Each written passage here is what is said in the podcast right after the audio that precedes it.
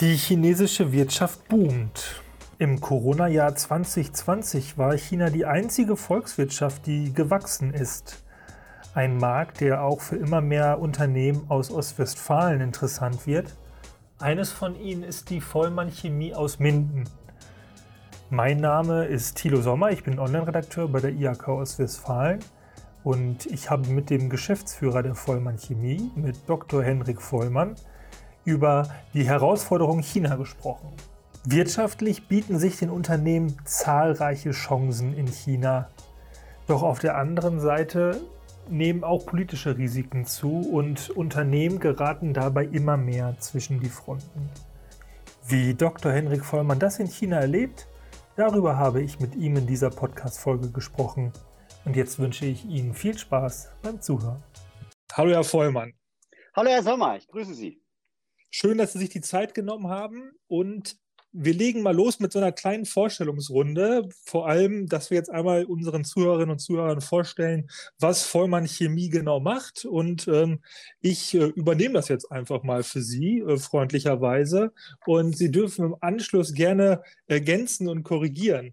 Gucken Dankeschön. wir mal, was die Recherche ergeben hat. Ja, die äh, die äh, Vollmann-Gruppe ähm, 1977 als Vollmann und Co. in Minden gegründet und 1984 kam die Triflex KG dazu und ähm, Sie sind zunächst in dritter Generation eingestiegen in das Familienunternehmen als Geschäftsführer der Triflex GmbH und Co. KG im Jahr 2005 und haben dann 2010 die Gesamtverantwortung übernommen und sind Geschäftsführer der Vollmann-Gruppe und Ihr Partner da ist äh, Herr Dr. Thomas Damerau. Ich hoffe, das ist soweit erstmal alles richtig. Ja, die Ursprünge gehen ein bisschen länger zurück. Äh, ja. Wir sind seit äh, 70 Jahren hier im, am Standort in Minden tätig, ja. als chemisches Unternehmen. Aber äh, ja, äh, zwischen den Generationen und der, der Zeit viele Umbrüche. Das heißt, die Gründungsdaten beziehungsweise zwei haben Sie ja gesagt, von Triflex und Vollmann ist richtig. Die heutige Muttersgesellschaft ist sogar erst 2015 entstanden. Ähm, das hat es eben auf sich, wenn man in aktiven, aktiv sich in dynamischen Märkten bewegt. Äh, dann muss man eben auch äh, die Organisationsstruktur entsprechend anpassen. Äh, und das haben wir getan. Und dann gab es eben mal Gründungen. Es gab auch mal, äh, dass wir uns von Aktivitäten getrennt haben. Und äh, von daher, wie gesagt, äh, seit 70 Jahren in Minden tätig als Feinchemieunternehmen. Und ja, mhm. dritte Generation ist auch, ist richtig. Äh, viele Chemiker vor mir, ich bin Kaufmann. Seit gut sieben Jahren sind Sie in Shanghai vor Ort. Was hat denn jetzt aus Sicht der Vollmann Chemie den Ausschlag gegeben, diesen Standort äh, Shanghai mit aufzunehmen ins Portfolio? Ja, Herr Sommer, eigentlich die immensen Chancen und die große Bedeutung, die China, die Asien einfach äh, für die chemische Industrie hat, aber eben auch für die Industrie allgemein. Äh, es ist einfach zu sehen, wie sich China, ich habe das erste Mal 1995 in China gearbeitet, habe dann da auch gelebt und gearbeitet in den 2000er Jahren, habe nie den Kontakt verloren zu, zu China, und einfach mit anzusehen, wie sich eine Volkswirtschaft, wie ein Land äh, aus äh, sehr rückständigen Strukturen äh, so dynamisch entwickelt, so viel Wohlstand äh, und so viel zusätzliche Lebensqualität geschaffen hat in dieser kurzen Zeit, das ist äh, faszinierend. Das ist wirklich, äh, ich glaube, beispielslos. Und da wollen wir dann teilnehmen. Das bietet eine irre Chance für uns als Unternehmen. Genau, da müssen wir jetzt noch mal ein bisschen in die Tiefe gehen, ähm, weil wir noch gar nicht so richtig besprochen haben, was genau überhaupt alles zu ihren Aufgaben gehört. Also nicht nur zu den persönlichen, sondern natürlich den Aufgaben äh, von Vollmann Chemie. Sie sind ein Familienunternehmen auf dem Gebiet der Spezialchemikalien. Das sind jetzt verschiedenste Dinge. Klären Sie uns doch mal so ein bisschen auf, was sich dahinter genau verbirgt. Ja, sehr gerne. Ähm, wir sind breit aufgestellt. Das ist auch etwas ungewöhnlich in der, äh, im mittelständischen äh, chemischen Bereich. Ähm, war aber immer auch schon Teil unserer Struktur und auch immer unserer Teil unserer strategischen Aufstellung, dass wir eben denken, auf mehreren Beinen kann man besser stehen. Ähm, wir sind auf der einen Seite Bauchemiehersteller. Äh, da stellen wir Abdichtungsprodukte her und Markierungsfarben, also Markierungswerkstoffe. Das heißt, äh, jeder von Ihnen, unseren Hörern, kennt unsere Produkte von der Straße. Da sind wir Deutschlands größter Anbieter. Wir sind Hersteller von Klebstoffen, ähm, auch schon ich sag mal, in den 60er Jahren, 50er Jahren hier in der Region, insbesondere als Zulieferer für die Küchenmöbelindustrie hier in Ostwestfalen. Äh, aber heute natürlich nicht nur Klebstoffe für die Küchenmöbelindustrie, sondern auch für den industriellen Einsatz. Ähm, und äh, ja, sind da stark unterwegs. Und der dritte Bereich ist der Bereich Druckfarben. Ähm, mein Großvater hat äh, sehr stark die Tapetenindustrie bedient mit Druckfarben. Äh, deswegen auch äh, wässrige Systeme. Ähm, das ist das Schöne. Heute sind wir äh, Zulieferer für die Verpackungsindustrie. Wir sind Zulieferer für Geschenkpapier. Äh, daher kennen Sie alle unsere Produkte. Und was uns aber entscheidend unterscheidet von vielen, vielen anderen Druckfarbenherstellern, ist eben unsere wässrige, unsere nachhaltige Herangehensweise. Von daher also Druckfarben, Klebstoffe und Bauchemie, ein ganz breites Portfolio mit vielen, vielen Tausenden von Kunden und eben Schwerpunkt Deutschland, europäische Anrainer.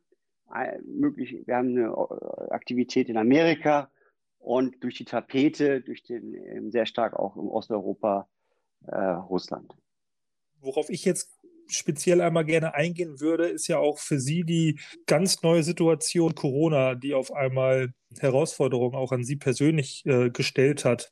Nehmen Sie uns da bitte einmal mit auf die Reise, wie sich das letzte Jahr ausgewirkt hat. Ja, also mal, wie man so schön sagt, sehr, sehr spannend. Ähm, ich hatte so ein bisschen den Vorteil, dass ich äh, Corona nicht kannte, aber Pandemien kannte aus meiner Zeit in Asien. Äh, und als die ersten Fälle dann äh, in unserer chinesischen äh, Niederlassung passierten, beziehungsweise nicht eigene Mitarbeiter, aber die mehr, immer mehr davon berichteten, und dann die ersten Fälle in Europa, in Italien und in Deutschland passierten, da war mir eigentlich klar, die Gefahr ist immens, dass sich sowas jetzt zu einer Pandemie ausweitet und das würde natürlich unser Arbeiten massiv beeinflussen. Von daher haben wir relativ früh angefangen, uns mit dem Thema zu beschäftigen. Die erste Priorität vor allem anderen war dann die Sicherheit der eigenen Mitarbeiter. Wir haben also massiv eingegriffen hier in die Arbeitsabläufe. Wir haben Schichten getrennt. Wir haben natürlich, wir produzieren der produzierendes Unternehmen. Das heißt, wir haben Mitarbeiter, die jeden Tag hier zur Arbeit kommen müssen, 24/7. Also, ähm, aber auch im Labor, äh, das können sie nicht von zu Hause machen. Ne? Wir sind ja stark mhm. entwickelnd unterwegs. Sie können mit dem Chemiebaukasten nicht zu Hause anfangen, äh, Dinge für uns zu entwickeln. Äh, von daher haben wir natürlich auch Präsenzarbeitsplätze. Alle anderen haben wir nach Hause geschickt.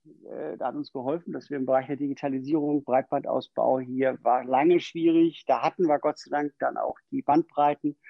Und wir hatten äh, Microsoft-Produkte im Haus, wir hatten alle schon Laptops und Surfaces und so weiter. Und von daher konnten wir das sehr schnell umsetzen. Das hat sehr, sehr geholfen. Und wir sind früh auf unsere Kunden dann zugegangen, haben gesagt, pass mal auf, wir glauben, da kommt was. Äh, Im Moment können wir noch alles darstellen, aber wie entwickelt es sich? Und äh, das hat uns auf der einen Seite Sicherheit der Mitarbeiter äh, und natürlich der Familien der Mitarbeiter und dann natürlich gegen unseren Kunden. Wir sind in der Prozessindustrie unterwegs, das heißt, die Abläufe der Kunden sind auch davon abhängig, dass wir funktionieren. Wir haben einen Druckkunden in England, der Druckprodukte von uns kauft. Äh, damit macht er sein Magazin. Der kann sein Magazin nicht mehr drucken, wenn unsere Farben nicht mehr an seiner Maschine sind. Und da haben wir natürlich frühzeitig äh, ähm, reagiert. Äh, das hat auch einigermaßen funktioniert. Aber das, was Sie natürlich meinen, ist, äh, wie sich der Arbeitsablauf dann auch verändert hat. Und das ist natürlich schon sehr stark. Also äh, die persönlichen Kontakte fehlen natürlich. Man sieht auch, welche Teams gut funktionieren, wo die Mannschaft funktioniert, wo auch die Kundenbeziehungen ähm, teilweise über Generationen stark gewachsen sind. Ne? Wir haben einen Tapetenkunden in der Nähe von Osnabrück, äh, wie gesagt, die in der vierten wie in der dritten Generation. Da kann man auch Dinge am Telefon und per Videokonferenz äh, klären, wo man sich normalerweise ins Auto gesetzt hätte und sich getroffen hätte. Aber da, wo man äh, Kundenbeziehungen, Partnerschaften neu aufbaut, die im Entwickeln sind, äh, gerade in Asien, da hindert es natürlich. Und äh, da hat, man eben nicht dieses starke Vertrauensverhältnis, diese äh, gegenseitigen Kenntnisse. Und das hat wehgetan. Da sind auch Projekte von uns gestoppt worden. Deswegen für mich ist das Thema Corona erst dann wieder vorbei, wenn alle Kundenprojekte auch, also die Entwicklungsprojekte mit unseren Kunden und Partnern auch wieder weiterlaufen.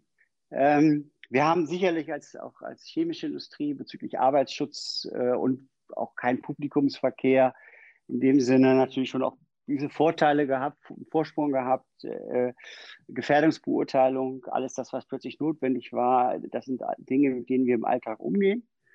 Aber es hat für meine Mannschaft, für die Führungskräfte, für, für mich war, war es schon auch ein starker Einschnitt. Insbesondere, und das darf man eben auch nicht vergessen, äh, natürlich auch ganz massive im, im, privaten, im persönlichen Bereich. Ich habe vier Kinder, mhm. die jetzt alle zu Hause sind.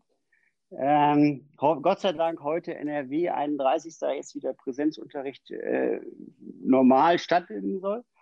Aber das äh, für meine Frau, aber auch natürlich für die Familien, äh, äh zwei berufstätige Eltern, nicht zu den Großeltern. Das waren schon ganz große Herausforderungen, die da auf einen eingeschlagen haben. Deswegen haben wir auch einen Corona-Bonus gezahlt im letzten Jahr, beispielsweise für die Mitarbeiter, für alle. Ähm, aber wir haben auch Kurzarbeit gehabt. Hm. Wenn Kundenindustrien, die komplett gestanden haben, äh, dann mussten wir auch nicht produzieren. Und von daher war es ein sehr gemischtes, sehr verrücktes äh, Jahr. Und ich freue mich, wenn, wie gesagt, die Normalität wieder einsetzt und man äh, wieder reisen kann, wieder die Kunden so betreuen kann, wie man möchte und auch die Kollegen wieder sieht. Äh, ja. Bin ich schon sehr froh, freue mich schon sehr drauf. Da sprechen Sie uns sicherlich allen aus der Seele. Wir haben den Titel ja Herausforderung in China so gewählt, weil ähm, auf der einen Seite natürlich die äh, Chancen, die der Markt bietet, auf der Hand liegen, aber natürlich, das ist auch klar, dass es Risiken gibt, Risiken für, für Unternehmen, die, die an diesem Markt partizipieren wollen. Wir möchten mal zunächst auf die, ja, auf die Chancen wirklich eingehen. Und ähm, da hat mir ein Zitat in der OVI von Ihnen besonders gut gefallen. Ähm, das lese ich mal einmal vor. Wir liegen bereits 0 zu 2 zurück. Die Partie ist noch offen, aber wir müssen unsere Strategie für die zweite Halbzeit ändern. Das haben Sie gesagt mit dem Bezug auf, ähm, dass wir ja China aktuell da noch hinterherlaufen. Und jetzt natürlich meine Frage dazu, wie haben Sie das gemeint? Und ähm, was macht China aktuell wirklich einfach auch besser als, als wir und andere europäische Mitbewerber? Wir leben in einer Zeit, ob wir das wollen oder nicht, ob wir es wahrhaben wollen und ob es uns gefällt, die einfach von dramatischen Veränderungen äh, überrollt wird in einer unglaublichen Zeit. Ich, ich äh, spreche immer von der nächsten industriellen Revolution, wenn Sie über Digitalisierung sprechen. Aber ich glaube, so schnell hat sich die Dampfmaschine nicht verbreitet oder das Telefon. Äh, und dann ist es einfach tragisch. Äh, ich habe das vorhin schon mal kurz äh, angesprochen. Ähm, wir sind mit unserem IT-System in der Cloud äh, wollten in die Cloud, äh, haben drei Jahre darauf gewartet, dass wir hier vernünftige Breitbandanschlüsse bekommen haben. Und das in, ich sag mal, mitten in Ostwestfalen hier äh, in, in, in Industriegebiet in Minden. Und das passiert ihnen einfach in China nicht. Und, und äh, wenn ich mir angucke, wie unser öffentlicher Nahverkehr ausgebaut ist und, und wenn wir alle, ne, wenn Verbrennungsmotoren verschwinden, der Individualverkehr weniger wird, für alle wird die Elektromobilität nicht die Lösung sein, dann brauche ich Lösungen. Und äh, was ich sehe, ist eben viele Versprechungen, viele Ankündigungen. Ich weiß nicht, wie viele Digitalisierungsgipfel es gab. Ich weiß nicht, wie oft schon darüber gesprochen wurde, wie wichtig das Thema ist. Und äh, ja, wir setzen uns Klimaziele. Man sagt 2050 CO2-neutral, 2040, 2045, was auch immer. Aber ich muss dafür Voraussetzungen schaffen. Sonst werden wir nichts von dem erreichen. Äh, sondern haben einfach äh, ja, viel Zeit vertan. Und ich sehe einfach, dass wir viel Zeit vertan haben in wichtigen Infrastrukturthemen. Ähm, und das tut China eben anders. China hat irre aufgeholt, von hinten uns überholt. Manchmal ist es vielleicht auch einfacher, äh, wenn ich komplett neu in eine App programmieren kann, als wenn ich äh, meine, mich mit meiner IT-Altwelt auseinandersetzen muss. Ja, das kann so sein. Auf der anderen Seite haben wir in vielen Bereichen eben auch enorme Vor äh, Vorsprung gehabt und der ist einfach in vielen Teilen einfach weg, weil China sich strategisch gesagt hat, das ist für uns wichtig. und auch, auch für alles andere eben Infrastruktur schafft. Und eben in einer Skalierung, in einer Geschwindigkeit, die für uns wirklich äh, da, weiß ich nicht, äh, wenn wir uns eben, da sind wir einfach bequem geworden, wahrscheinlich auch satt. Das ist auch mhm. ganz verständlich. Das ist ja auch nicht überraschend. Wir haben wirklich die letzten, wenn ich die Finanz- und Wirtschaftskrise mir anschaue, 2008, 2009, hat sich Deutschland daraus exzellent entwickelt, weil wir eine starke Industrie haben. Aber seitdem haben wir auch nichts getan, um die Industrie zu stärken. Und äh, das ist ganz brutal. Ähm, wir, wir nehmen jedes Jahr, äh, machen wir, äh, lassen wir uns im Thema Nachhaltigkeit beurteilen. Und man merkt, wir haben im letzten Jahr nicht genug an den Themen gearbeitet. Wir haben festgestellt, wir haben uns im Scoring nicht verbessert, sind aber dann in der Beurteilung gefallen weil es eben die Voraussetzung ist, dass man sie auch verbessert. Und das haben wir viel nicht getan. Und wir haben noch Strukturen. Äh, in der Pandemie ist es, glaube ich, offensichtlich geworden, die einfach nicht mehr zeitgemäß sind. Und äh, da ist China eben natürlich mit der Chance, teilweise auf der grünen Wiese zu agieren, aber auch mit der Herausforderung, an der grünen Wiese zu mhm. agieren, mhm. Äh, einfach an uns vorbeigezogen. Nichtsdestotrotz haben wir natürlich unglaublich starkes, ja, ich sag mal, Potenzial, ähm, auch als Europa haben wir ein irre starkes Potenzial. Äh, und dann, ich will jetzt nicht ein zweites Thema aufmachen, aber dann macht man Brexit, aus welchen Gründen auch immer. Aber es stärkt bestimmt nicht die Rolle Europas in der Welt. Ich glaube, darauf können wir uns alle einigen. Mhm. Äh, und das sind eben für mich Punkte, wo ich sage, Kinder, also äh, jetzt können wir natürlich darüber überlegen, ob sich Schottland auch von England abspaltet oder ob, ich weiß nicht, Hamburg sich unabhängig macht von, von Niedersachsen. Äh, oder sonst irgendwas, das sind die falschen Überlegungen fürs 21. Jahrhundert. Mhm. Die Spielregeln haben sich komplett geändert und darauf muss ich mich einstellen. Und darauf muss ich auch die, die Verwaltung einstellen. Ich habe letzte Woche äh, oder vorletzte Woche einen, Podcast von Herrn Pinkwart, unserem äh, Minister hier in Nordrhein-Westfalen, gehört. Der hat gesagt, ja, die Verwaltung, und das finde ich absolut richtig, die Verwaltung, die wir haben, war extrem gut aufgestellt für die Herausforderungen, die wir eben damals hatten haben aber noch nicht verstanden, dass sich die Herausforderungen eben komplett geändert haben. Mhm. Und äh, ja, ich sag mal, umso später wir anfangen, uns damit auseinandersetzen, umso schwieriger wird es.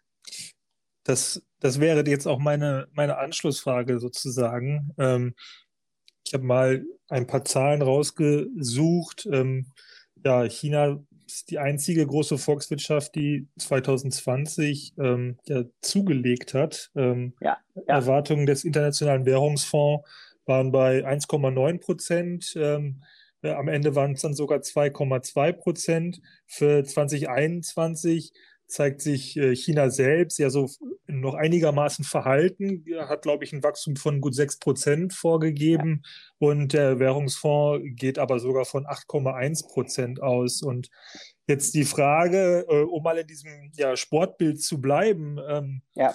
Sie haben es eben angedeutet, äh, wie, ähm, wen haben wir denn überhaupt noch auf der Ersatzbank, beziehungsweise welche, welche, Taktik, welche Taktik brauchen wir, um denn hier noch die Wende einzuleiten in diesem, in diesem äh, Duell? Aber ja, Duell also, ist es ja nicht. Ja. Naja, ich sag mal, äh, wie heißt es so schön, Duell um die Welt? man darf, glaube ich, nicht, äh, nicht vergessen. Äh, China möchte seinen Kuchen haben am Wohlstand, am Wohlstand der, der Welt, äh, nimmt ihn sich auch äh, ich glaube, wir als Europäer können uns jetzt nicht hinstellen und sagen, das finden wir ungerechtfertigt, weil wir das auch getan haben und jeden Tag wieder tun. Aber es bedeutet natürlich, Ressourcen sind begrenzt. Äh, der, der, Klimawandel, die CO2, die Emissionen sind ein Thema und da müssen wir, weil wir nun mal an einem Planeten gemeinsam leben, gemeinsame Lösungen finden. Und äh, das ist äh, sicherlich die Aufgabe und da sehe ich uns im Moment nicht gut unterwegs. Ähm, ich, ich sage Ihnen auch, es gibt, wie gesagt, das eine Thema ist das, was die Regierung, der Staat tun kann an Dynamik, an Veränderung. Und ja, manchmal muss man auch was aufgeben, um andere Dinge tun zu können. Auch liebgewohnt, liebgehabte Gewohnheiten, um es mal so auszudrücken. Ne? Das kann man eben dann nicht mehr tun. Ich sag mal, wenn jedes Gesundheitsamt in Deutschland seine eigene Software macht, ja. Da gibt es da bestimmt tolle Schätze dabei und da werden sich wahnsinnige Qualitäten aufgezeigt haben. Aber sorry, ähm, wir haben 15 Standorte und jeder Standort hat die gleiche Software.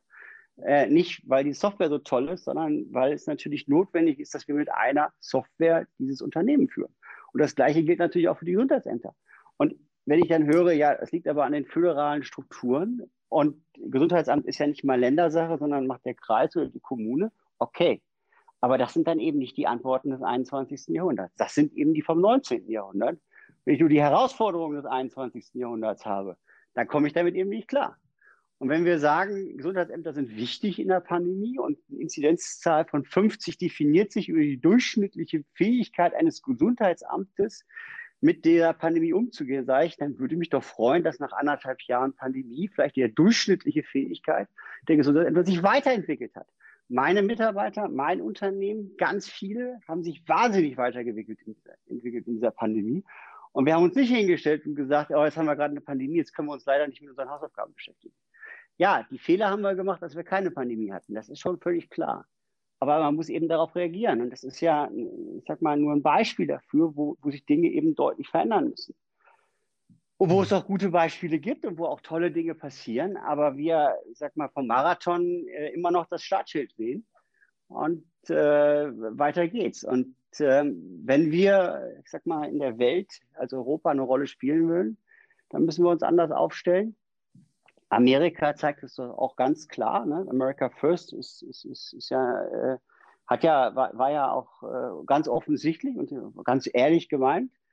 Und das ist ja nicht verschwunden. Und so müssen wir einfach sagen, es gibt eben Europa, es gibt Asien und es gibt äh, also natürlich China und es gibt Amerika. Und wir müssen unseren Platz finden und wir müssen Lösungen erarbeiten. Und, und wir leben ja auch ein Wertesystem. Wenn das noch irgendeine Bedeutung haben soll in der Welt, dann müssen wir da unseren Platz auch finden.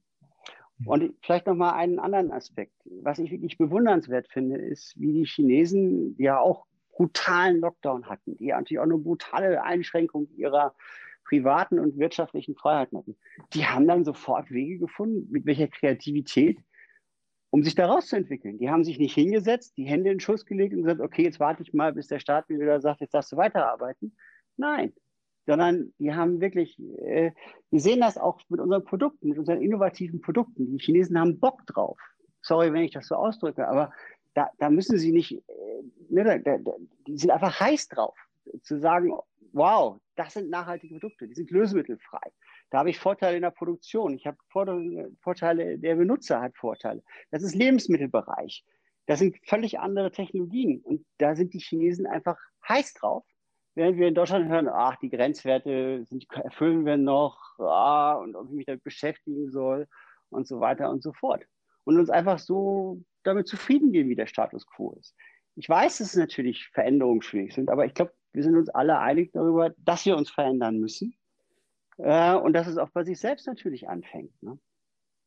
Ja, das äh, finde ich jetzt einen äh, sehr spannenden Einschub, den ich gerne direkt aufgreifen möchte. Also, dass da einfach auch sich das, das verschiebt, äh, wo Trends gesetzt werden. Ne? Und dieses Image Werkbank der Welt, da, dass sich China davon einfach auch verabschiedet und selber halt die Zügel in die Hand ja. nimmt. Und ja. ähm, ähm, durch diesen wirtschaftlichen Einfluss, der immer größer wird, äh, greift China natürlich auch nach politischem Einfluss. Und ähm, ein Projekt, was ich da gerne ansprechen würde, ist die, ist die neue Seidenstraße, die äh, diesen Einfluss halt über Asien und Afrika hinaus auch bis Europa garantieren ähm, ja. soll. Wie, ja. wie verfolgen Sie als Unternehmer so, so ein Megaprojekt wie die neue Seidenstraße? Ja, also ich glaube, äh, man muss vielleicht eins sagen. Äh, wir leben in einer Welt ab gemeinsamer voneinander großer Abhängigkeit. Ne, der Klimaschutz ist ein Thema, wie gesagt, die Umweltverschmutzung, ob wir nun über die Flüsse sprechen oder die Luft sprechen oder sonst irgendwas, oder das Meer sprechen, das ist ja nicht, das betrifft ja nicht einen Staat, sondern das betrifft Regionen oder die ganze Welt. Da haben wir große Abhängigkeiten. Da können wir nur Lösungen gemeinsam bringen. Was bringt uns das, wenn wir hier Kohlekraftwerke abstellen und in China werden 50 gebaut? Ich glaube, fürs weltweite Klima haben wir überhaupt nichts gewonnen. Auf der anderen Seite sind wir aber auch heute in einer Situation, gerade in der chemischen Industrie, wo wir eben globale Wertschöpfungsketten haben. Was heißt das? Das heißt, äh, unsere Waren gehen um die ganze Welt. Ne? Es gibt Spezialitäten, es gibt Cluster. Und äh, wenn wir unsere, wenn wir unsere Druckfarbe nehmen, da ist viel Wasser drin, weil wir ja wässrige Systeme machen, aber da sind Spezialitäten drin. Beispielsweise Pigmente. Ne? Pigmente ist das, die einer Farbe äh, ja, die Farbe gibt äh, und, und äh, die wir, an der wir uns dann alle erfreuen und die natürlich auch technische äh, Eigenschaften haben und so weiter. Aber die kommen heute aus Indien. Na, und wenn Indien jetzt auch von der Pandemie betroffen ist, dann trifft das uns sofort auch weiter. Und ganz viel Chemie, ganz viel Basischemie kommt eben heute aus, aus China, aber auch innovative Chemie kommt aus, aus China.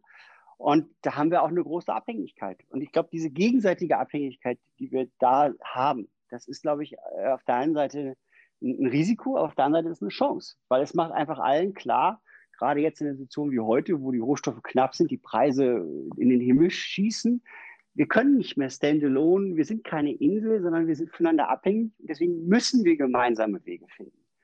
Und äh, da ist China vielleicht räumlich oder gedanklich weit, weit weg. Aber es ist ein Fakt, dass ohne die chinesische Industrie gar nichts mehr hier zustande bringen. Ne, denken Sie an Antibiotikum, kommt aus, äh, kommt aus, aus, aus, aus Indien als Beispiel. Und äh, es gibt einfach keine europäische Produktion mehr. Und natürlich müssen diese Waren alle bewegt werden. Nicht? Und das, da kann man jetzt auch wieder diskutieren, ist das nachhaltig, ist das nicht? Es kommt sicherlich immer darauf an, wie man das macht. Und da gibt es bessere Wege und weniger bessere Wege. Und ich glaube, wir müssen da auch noch ganz große Schritte tun. Aber die Chinesen haben eben für sich das erkannt, haben das natürlich auch politisch bewertet, das ist ganz klar, und haben diesen Marketingbegriff Seitenstraße, was, was ich äh, genial finde, um es mal so zu sagen, weil es natürlich an eine lange Historie äh, anknüpft und die Chinesen äh, haben eben auch eine, eine lange, lange Historie. Jetzt kann man das natürlich verschieden sehen. Ich meine, natürlich wird es politisch verwendet. Es wird auch als Thema des Einflusses auf, auf Weltregionen genommen. Etwas, was wir als Europäer und als die Amerikaner ja auch immer, wie immer getan haben und auch weiterhin tun. Aber man kann es auch als Chance begreifen. Ne? Die Warenströme müssen organisiert werden. Diese Warenströme sorgen natürlich auch für Wohlstand. Ich habe eine Zeit lang in Dubai gelebt. Äh, ein Land, was äh, ja, Abu Dhabi hat Rohstoffe, Dubai nicht. Dubai will aber Knotenpunkt sein, Drehangelpunkt sein. Das schafft Jobs, das schafft Wohlstand in einer Region, wo du sonst, also ne, wenn man mal Öl und Gas in Abu Dhabi wegnimmt, in, in, in Dubai äh, leben sie davon, dass sie ein Handelsknotenpunkt sind. Und ich, davon können dann eben auch diese Regionen profitieren und auch daran teilhaben. Natürlich hat das auch das Risiko eines Protektionismus und einer, äh, ja, ich zwinge der Welt meinen Willen auf. Aber dann kommt es eben darauf an, welche Antworten wir darauf haben und wie wir damit umgehen und ob wir das auch zulassen. Das muss man ja auch ehrlicherweise sagen. Ne? Als Chance sehen das äh, neben Ihrem Unternehmen noch äh, ja, so gute 400 weitere Firmen aus, aus Westfalen, ja. die eine Niederlassung in China haben. Und äh, ich habe mich im Vorfeld unseres Gesprächs mit Harald Grefe unterhalten, ja. ähm, stellvertretender Hauptgeschäftsführer unserer IHK Ostwestfalen und auch verantwortlich für den Bereich international Handel und Verkehr. Und ja, ich soll ihm nicht nur liebe Grüße ausrichten, sondern ich habe ich hab von Herrn Gräfe auch noch einen O-Ton äh, mitgebracht. Den würde ich Ihnen jetzt gerne einmal vorspielen und hoffe, Sie können das hier gut hören. Die letzten Jahre war auch in Ostwestfalen eine gewisse China-Begeisterung. China-Euphorie ist vielleicht zu viel, aber China-Begeisterung zu spüren. Viele Unternehmen haben sich auf den Weg gemacht, erfolgreich in aller Regel. Also China ist extrem wichtig, neben USA. Das sind so die beiden Blöcke, die ähm, wichtig sind, wenn es darum geht, außerhalb Europas Geschäfte zu machen. Da kommt man an diesen beiden Märkten sicher nicht vorbei. Wir erkennen auch sehr aktuell, dass der chinesische Markt, äh, weil er eben gut durch die Pandemie gekommen ist, auch wieder auf der Agenda und auf äh, dem Radarschirm unserer Unternehmen ist in Richtung Investitionen. Im Exportbarometer, das jetzt ganz frisch ist, steht China da auf Platz zwei der Investitionsstandorte für die nächsten Monate. Also insofern versuchen die Firmen äh, ihren Anteil am China-Geschäft äh, weiter auszubauen. In China wird auch gutes Geld verdient. Also es ist schon ein Markt, der Spaß macht, äh, im positiven Sinne. Das ist jetzt etwas schwieriger geworden, weil politisch Dinge äh, sich entwickeln, die ähm, relativ neu sind. Man hat schon den Eindruck, dass jetzt, äh, ich sag mal, der politische Einfluss doch in einem Maße wächst, der äh, vielen Unternehmen aufstößt. Aber wir kennen jetzt noch keinen Fall von Unternehmen aus Ostwestfalen, die gesagt haben, äh, das sind jetzt so viele äh, Gründe, die gegen diesen Markt sprechen, dass wir da nicht weiter investieren wollen. Also bis zum heutigen Zeitpunkt überwiegt, um die Frage so zu beantworten, überwiegt noch die Zuversicht und die Hoffnung und die Erwartung, dass der Markt auch künftig wichtig wird oder noch wichtiger wird und äh, An boomenden Märkten will man ja partizipieren. Sagt Harald Grefe von der IHK Ostwestfalen. Herr Vollmann, wie schätzen Sie das ein? Teilen Sie die Ausführungen von Herrn Grefe? Ja, ich möchte insbesondere nochmal darauf hinweisen, es geht ja nicht nur um den Absatzmarkt. Nach dem Motto, ich produziere die Tollwaren hier in Deutschland oder in Ostwestfalen äh, oder ich bin als ostwestfälisches Unternehmen in China tätig und produziere dort für den lokalen Markt oder auch von mir aus für den Export. Es ist insbesondere auch äh, auf der, für uns in der chemischen Industrie auf der Beschaffungsseite immens wichtig. Ohne die Chinesen, äh, ohne die Rohstoffe aus China äh, die Vorprodukte aus China würde hier ganz, ganz viel nicht mehr funktionieren. Diese Strukturen können wir gar nicht mehr in der Form selber aufbauen. Und wir wollen es auch nicht, weil es auch keinen Sinn macht. Es ist ja auch eine gegenseitig befruchtende und im Vorteil aller, äh, dass man eben da äh, gemeinsam unterwegs ist. Ja, natürlich, das unterschreibe ich absolut. Wir sind keine dynamische Region mehr. Europa ist nicht dynamisch. Europa ist eher statisch unterwegs. Das ist in einer dynamischen Welt ganz schlecht. Äh, wir genügen uns an vielen Stellen zu sehr. Äh, da gucke ich jetzt keinen speziell an, aber meine eigentlich alle. Wir sind damit zu wenig zufrieden und äh, haben unsere ich sag mal, Schäfchen im Trocknen und denken, das ist jetzt für alle Zeit gebucht, dass wir Wohlstand, Reichtum, Gesundheit und ja, ich sag mal, Arbeitsplätze gibt. Und das ist nicht so. Da müssen wir uns einfach klar, darüber klar sein. Äh, und von daher, ja, Natürlich gibt es viele Weltregionen, die politisch äh, schwierig sind. Äh, wir, wir, ich denke, ich bin dankbar dafür, in einer Demokratie zu leben, in einem freien Land wie, wie der Bundesrepublik, äh, ganz außer Frage. Aber manchmal finde ich die Diskussion auch ein bisschen schwierig, um es mal so offen zu sagen. Ich finde sie besserwisserisch. Wir gehen mit unseren Maßstäben daran, wir gehen mit unserer Skalierung und sagen, das müsst ihr aber so und so machen. Und äh, lassen völlig außer Acht, dass Länder wie China oder auch andere einfach eine ganz andere Historie haben, eine ganz andere Situation haben. Ich weiß nicht, 300, 400 Millionen Menschen innerhalb kurzer Zeit in der Mittelschicht zu bringen, Gesundheitsversorgung aufzubauen, äh, Lebenserwartung zu steigern und auch Wohlstand. Die haben eben auch Lust, ein Auto zu fahren. Und wer will es ihnen verdenken? Das tun wir ja auch. Äh, das ist eben eine unglaubliche Mammutsleistung. Und äh, ja, natürlich kann man heute argumentieren, äh, aktuell äh, China emittiert so viel CO2 wie der Rest der Welt zusammen. Ja, das ist richtig. Aber man muss ehrlicherweise sagen, da wo wir heute stehen, wenn man das historisch betrachtet, wenn wir es mal aufsummieren, dann kommen wir auch auf eine ganz immense Zahl. Und da war China noch sehr zurückhaltend. Und pro Kopf haben wir natürlich auch eine andere Situation. Das dürfen wir bitte auch nicht vergessen. Ob nun Wasserverbrauch, Ressourcenverbrauch, CO2 emittieren. Ähm, ich finde, wir, wir, wir tun, machen es uns dann zu einfach, sagen, pass mal auf, äh, wir, wir leben in einem Wohlstand, wir leben in einem gewachsenen, wir haben, wir haben äh, Bildungsbürgertum, wir haben äh, diese ganzen Dinge äh, über viele Jahrhunderte geschaffen. Und jetzt gehen wir hin und sagen, äh, der Rest der Welt bitte genauso wie wir ticken. Und äh, das ist nicht möglich.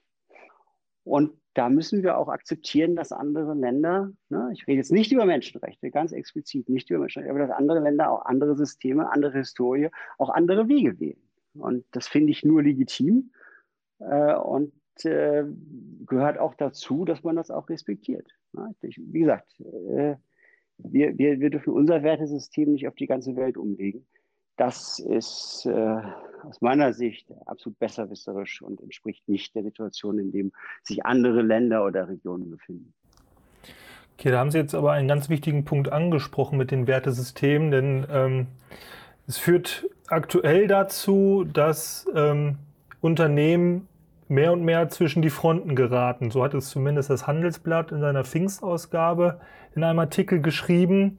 Und ähm, ja, Tenor des Artikels war natürlich, dass die politischen Risiken äh, für Firmen in China größer werden. Zumindest zum Teil. Da muss man schon differenzieren, ähm, dass es da durchaus Branchen gibt. Ähm, vielleicht kann man sogar das Bild verwenden, denen da der rote Teppich ausgerollt wird, gerade wenn es um strategische Relevanz geht. Da zählt zum einen ähm, ja die Automobilbranche zu, ähm, aber Ja, da soll auch die Chemiebranche dazu, äh, dazu zählen. Wie, wie, äh, wie erleben Sie das selbst als Chemieunternehmen, beziehungsweise äh, wenn man den Tellerrand darüber hinausschaut, was, was kriegen Sie im Umfeld mit? Wie ergeht es vielleicht anderen Unternehmen? Ja, also ich, ich, was uns natürlich absolut wichtig ist, ist so ein äh, Level Playing Field, eine gewisse Fairness. Äh, kann man Fairness von Ländern verlangen? Nein, natürlich nicht. Äh, Staaten haben ihre eigenen Interesse. Also muss es zum Beispiel Möglichkeiten geben wie die WTO oder Handelsabkommen oder Investitionsabkommen, um eine gewisse Berechenbarkeit, um eine gewisse Fairness zu erreichen. Äh, leider haben die Amerikaner das System WTO in den letzten Jahren sehr stark unterhöhlt. Die Europäer haben dazu gestanden, was ich extrem wichtig finde. Und wir müssen alles dafür tun, dass Posten wieder bei der WTO besetzt werden und dass es da weitergeht. Weil es ist die einzige Chance, die ich habe, um einen gewissen Grad an Fairness äh, auch da zu erreichen und nicht nur äh, Hochschaukeln von Erpressung mit Handelsschranken und, und äh, Zöllen und ich weiß nicht was alles. Ähm, am Schluss ist es halt so, da verlieren alle, alle, die am Tisch sitzen. Und das ist natürlich nicht die Richtung, in die wir denken und arbeiten sollten. Also von daher bin ich ein großer Fan von diesen internationalen Organisationen die, wenn die, wenn die Gerichte nicht besetzt sind, natürlich ein zahnloser Tiger sind und dann nicht mehr arbeitsfähig sind. Ich bin natürlich auch ein Fan von Handelsabkommen, weil ich damit eben einmal klar ziehe, welche Interessen bestehen und ich etwas habe, auf das ich erzählen kann und auf das ich mich bedingt eben auch verlassen kann. Ich habe natürlich einen großen Vorteil. Als Mittelständler sind wir erstens nicht im Fokus und zweitens sind unsere Produkte ähm, nicht so, dass man sagt, sie haben irgendeine strategische Bedeutung. Mal abgesehen natürlich für uns, das ist natürlich sehr wichtig. Ähm, nichtsdestotrotz äh, tut das Europa ja auch und andere Regionen auch äh, in der Welt und sagen, äh, für strategische äh, Bereiche äh, schaffen wir zusätzliche Mauern und schützen uns und schützen auch unsere Unternehmen. Bis zu einem gewissen Grad ist das sicherlich auch akzeptabel und notwendig und auch richtig. Ähm, nichtsdestotrotz geht es ja auch allgemein darum, wie ich mich äh, im Handel und in, im Austausch mit anderen Ländern und Nationen eben verhalte. Und äh, unabhängig jetzt mal davon, weiß ich was, ob wir nun von 5G-Netzen sprechen und der Technologie, die aus China kommt und ob da jetzt nun Spionagesoftware dabei ist oder nicht. Äh, wenn wir uns, wenn wir mal ehrlich sind, äh, ist einfach ist es einfach so, dass diese Technologie der Telekommunikation große Bedeutung hat und die besten Systeme eben aus China kommen. Das beste Preis-Leistungs-Verhältnis da ist und die beste Leistung da ist. Und dann muss ich mir überlegen, äh, verschließe ich mich dem äh, und gehe halt dem Risiko ein, dass ich dann Second Best bin oder äh, öffne ich mich dem und tue das aber mit offenen Augen. Und dann ist natürlich die große Frage, wie kriegen wir es hin? wie kriegen wir Rahmenbedingungen hin, dass wir auch in diesen Bereichen wieder mitspielen können und weil wir das auch müssen, um eine Rolle in der Welt zu haben. Ich meine, ich glaube, wir sind uns alle einig, die Rolle der Welt, Europas, liegt eher in unserer wirtschaftlichen Macht als in unserer militärischen. Und von daher, äh, wenn wir in dieser Welt was beeinflussen wollen und wenn wir auch Sicherheit, Wohlstand und, und äh, ja, Arbeitsplätze hier halten wollen in der Region, dann müssen wir da mitspielen und mitmachen und auch vorne mit dabei sein. Ein, ein Instrument, ähm, auch ganz aktuell, soll äh, Anführungsstrichen erstmal soll, weil aktuell ist es auf Eis gelegt, äh, das EU-China-Investitionsabkommen sein. Ja. Kurz CAI, Comprehensive ja. Agreement on Investment. Ähm, ja. Genau, es gab äh, seitens der EU Sanktionen gegen Chinesen ähm, wegen Beteiligung an der Unterdrückung der muslimischen Minderheit der Uiguren, ähm, woraufhin China selbst mit Sanktionen geantwortet hat, was man in der Härte in der EU ja so wohl nicht erwartet hatte. Jetzt ist das Ganze auf Eis gelegt und ähm, die Ratifizierung erstmal in weite Ferne gerückt.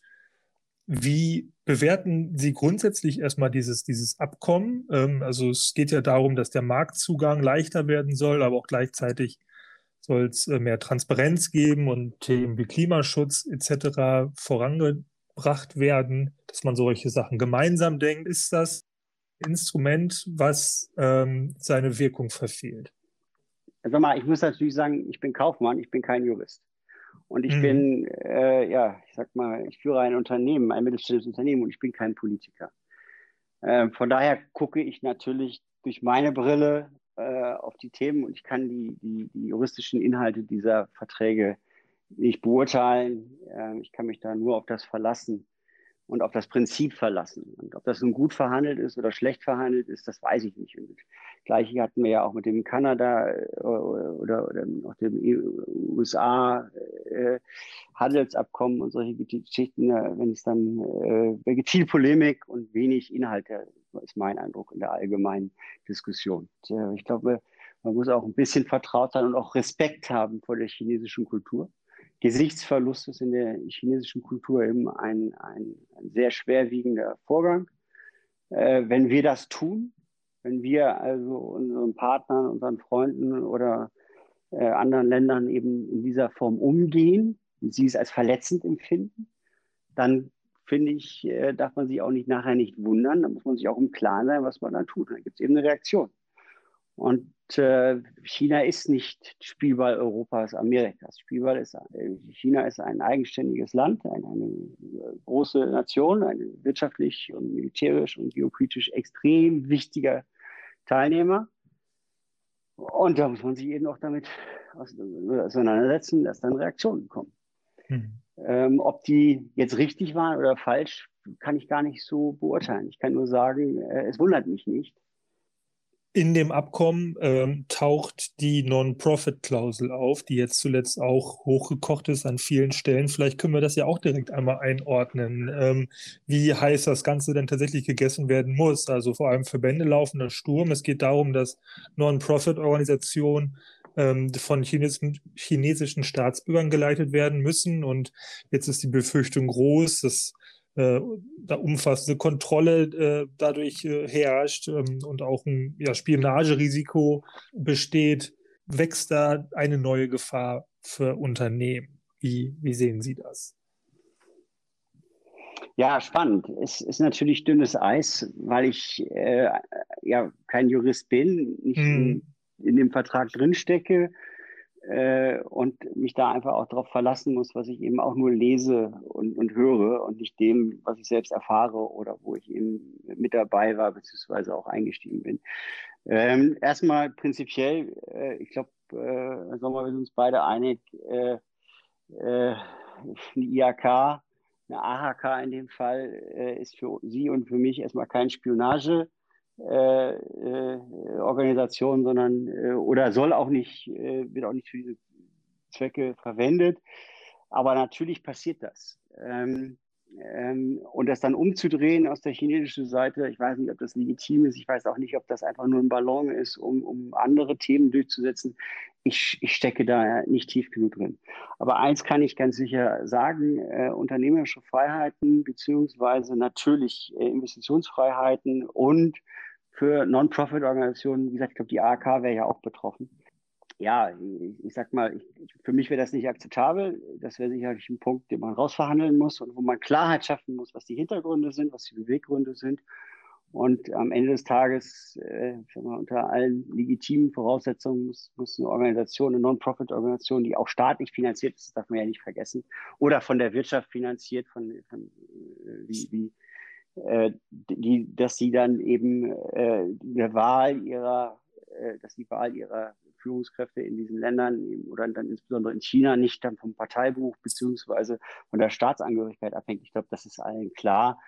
Äh, und da, da, das ist dann auch so eine, so eine rote Linie, über die man auch nicht gehen kann. Und ich denke, bin mir ganz sicher, die Chinesen, äh, denen ist das auch klar. Äh, und äh, ich, wie gesagt, ich kenne aber die Hintergründe nicht. Ich weiß nur, dass es für mich äh, bei meinen unternehmerischen Entscheidungen auch ganz wesentlich ist, dass ich entscheiden kann, wer mein Unternehmen im Ausland führt, äh, mit viel Verantwortung ja, und viel Freiheiten natürlich.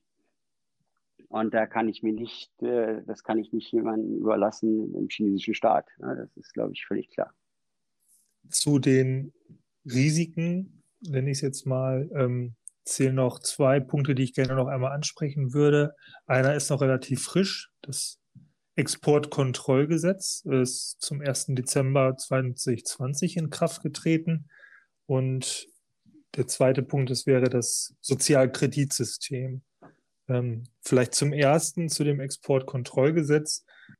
Da geht es grundsätzlich darum, dass Exportverbote für Waren ausgesprochen werden können. Und ähm, das Gesetz an sich ist aber sehr, sehr vage gehalten, denn da steht sowas drin wie, äh, das gilt für Waren, die nationale, die die nationale Sicherheit ähm, und die nationalen Interessen Chinas gefährden könnten. Und dadurch ist der Ermessensspielraum natürlich extrem weit gefasst.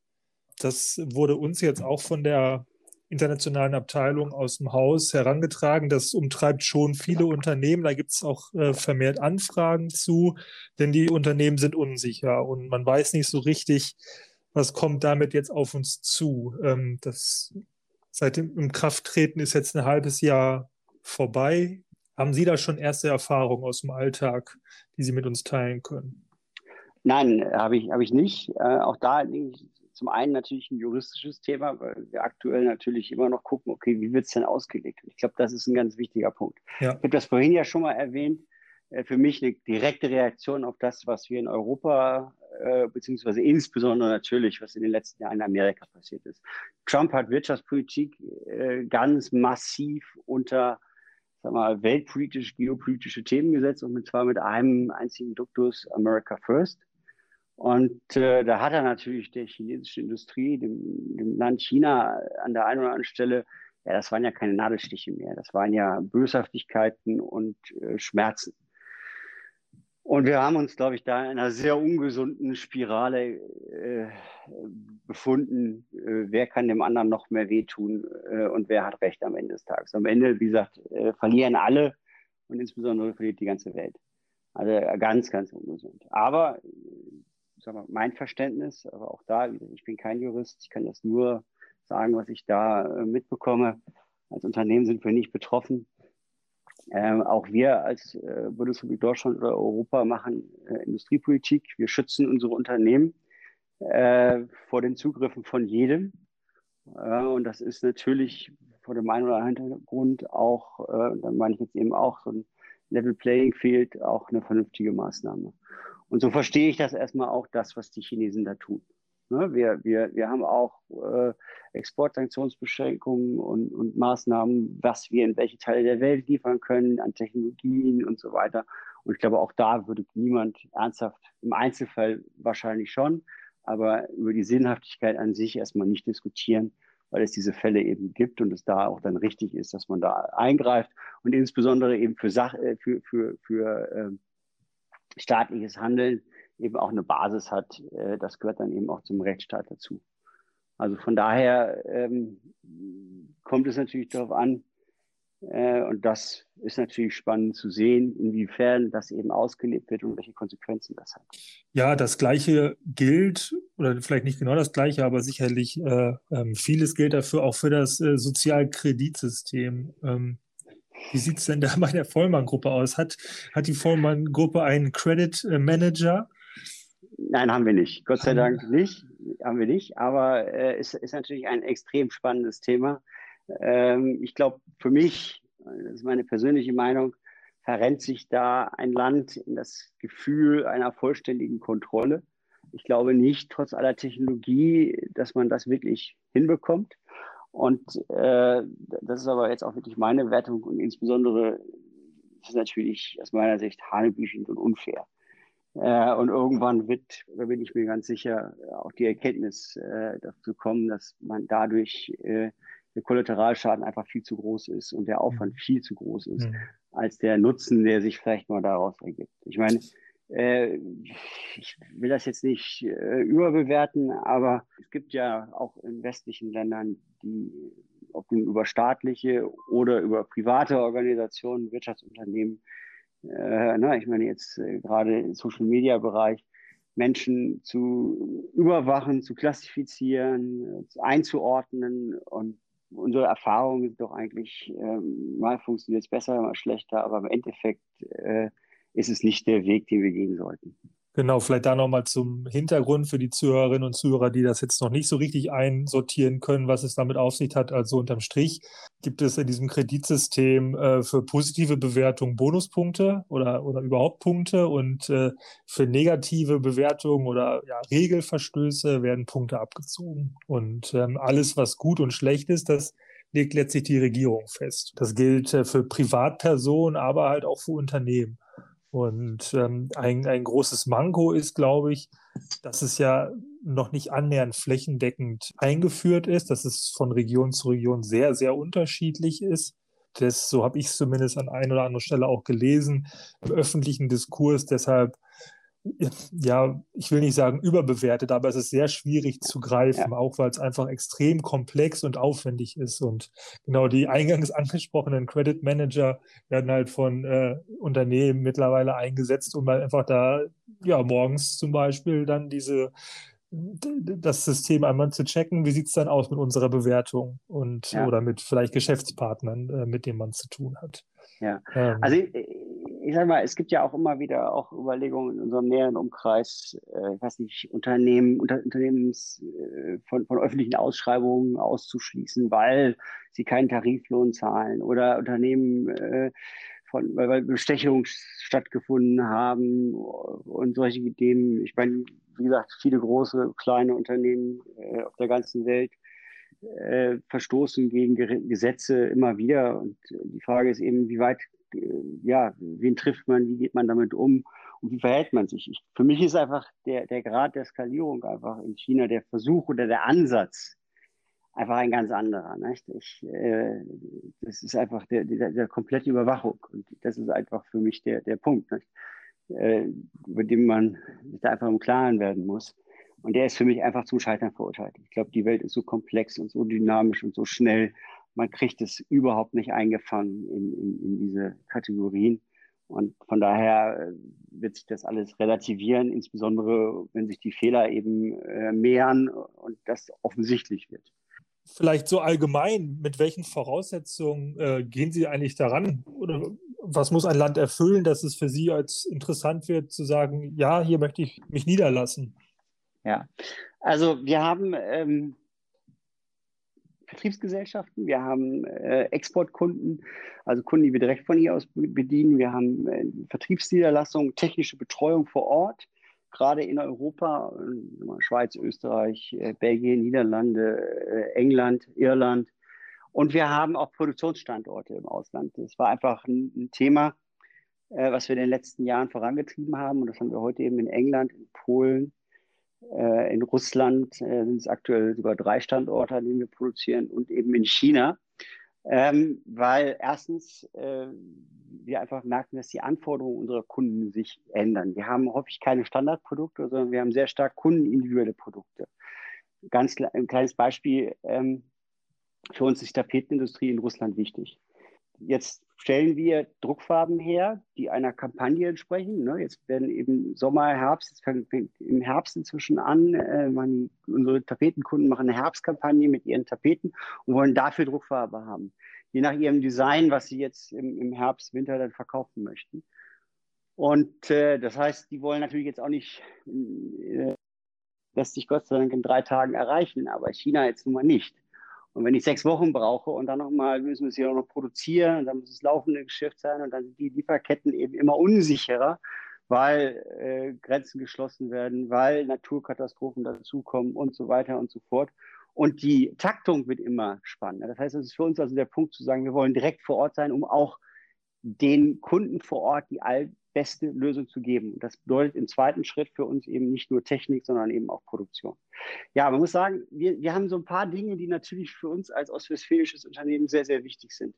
Wir haben beispielsweise im Druckfarbenbereich einfach äh, Hightech-Farben, die verdruckt werden müssen. Das heißt, wir müssen Länder haben, die auch Hightech-Maschinen haben. Deswegen gehen wir eben mit dem deutschen Maschinenbau zum Kunden, äh, zum internationalen Kunden und das ist eigentlich das, was uns umtreibt. Äh, wir brauchen äh, sehr stark entwickelte Märkte auf der Absatzseite, ähm, die eben Hightech-Anforderungen haben.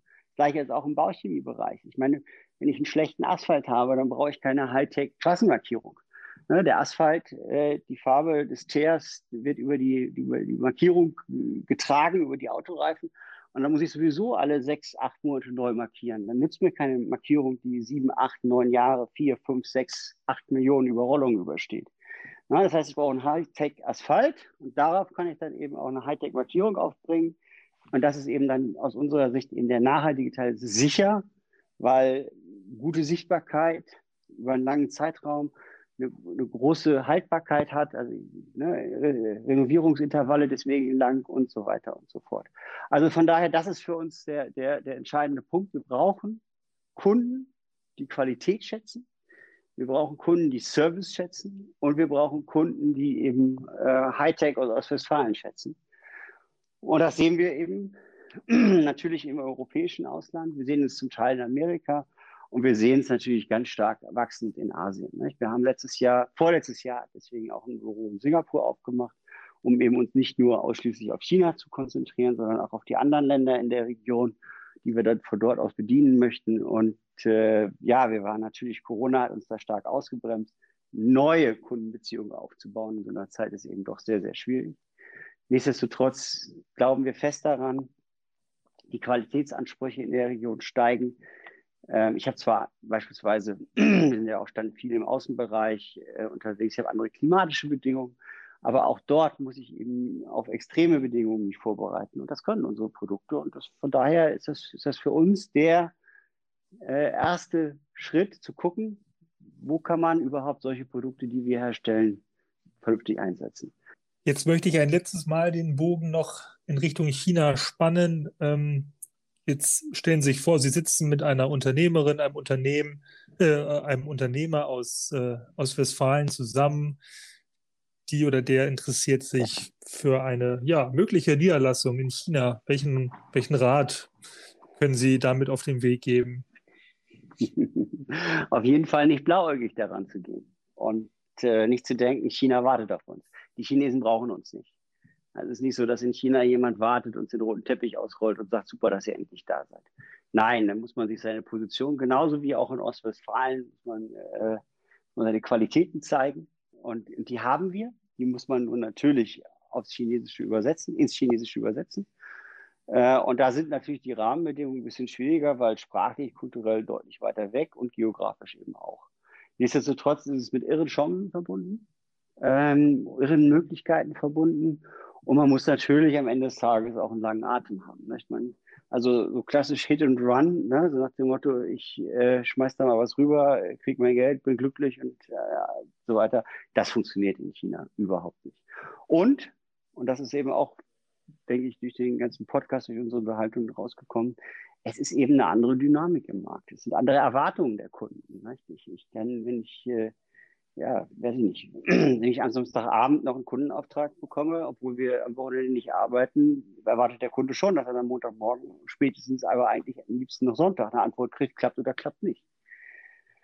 Und er eben das deutlich hemdsärmliche der Chinesen. Ne? Während wir eben viel darüber nachdenken, die erste Frage ist immer, was sind die gesetzlichen Rahmenbedingungen hier? Und die zweite Frage ist, können wir das überhaupt? Haben wir das schon mal gemacht?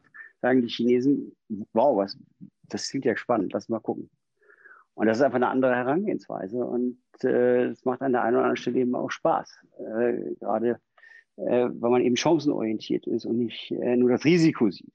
Das sagt Dr. Henrik Vollmann, Geschäftsführer von Vollmann Chemie aus Minden und heute mein Gesprächspartner bei Oton Wirtschaft zum Thema Herausforderung China. Ein sehr komplexes Thema, das in dieser langen Folge hoffentlich ausreichend ähm, und facettenreich beleuchtet wurde. Ich bedanke mich bei Ihnen, Herr Vollmann, dass Sie sich die Zeit genommen haben. Ich fand es sehr erleuchtend, muss ich sagen. Es ist ja wirklich ein Thema, was man nicht mal so nebenbei konsumieren kann, sondern man braucht da schon ein bisschen Zeit, sich da reinzuarbeiten. Und deswegen nochmal vielen Dank, dass, dass Sie uns damit hingenommen haben, auf diese, diesen Weg in Richtung China. Ja, Herr Sommer, vielen, vielen Dank ich fand es auch interessant, äh, das Gespräch mit Ihnen zu führen. Ich glaube, was uns allen einfach klar sein muss, äh, es ist relevant. China ist ganz, ganz relevant für uns. Und es gibt mehr als nur Schwarz und Weiß. Es gibt da viele Facetten. Ähm, und es ist ein sehr dynamischer Prozess, in dem wir uns da befinden. Und von daher bin ich mir ganz sicher, äh, China wird uns noch lange begleiten und wir werden China noch lange begleiten. Und wenn wir es richtig machen, für, für den Vorteil für alle. Das ist eben das Tolle. Mit vielen Chancen. Dankeschön. Das, das ist ein schönes Schlusswort. Ich wünsche Ihnen alles Gute. Danke, Herr Vollmann. Ja, tschüss.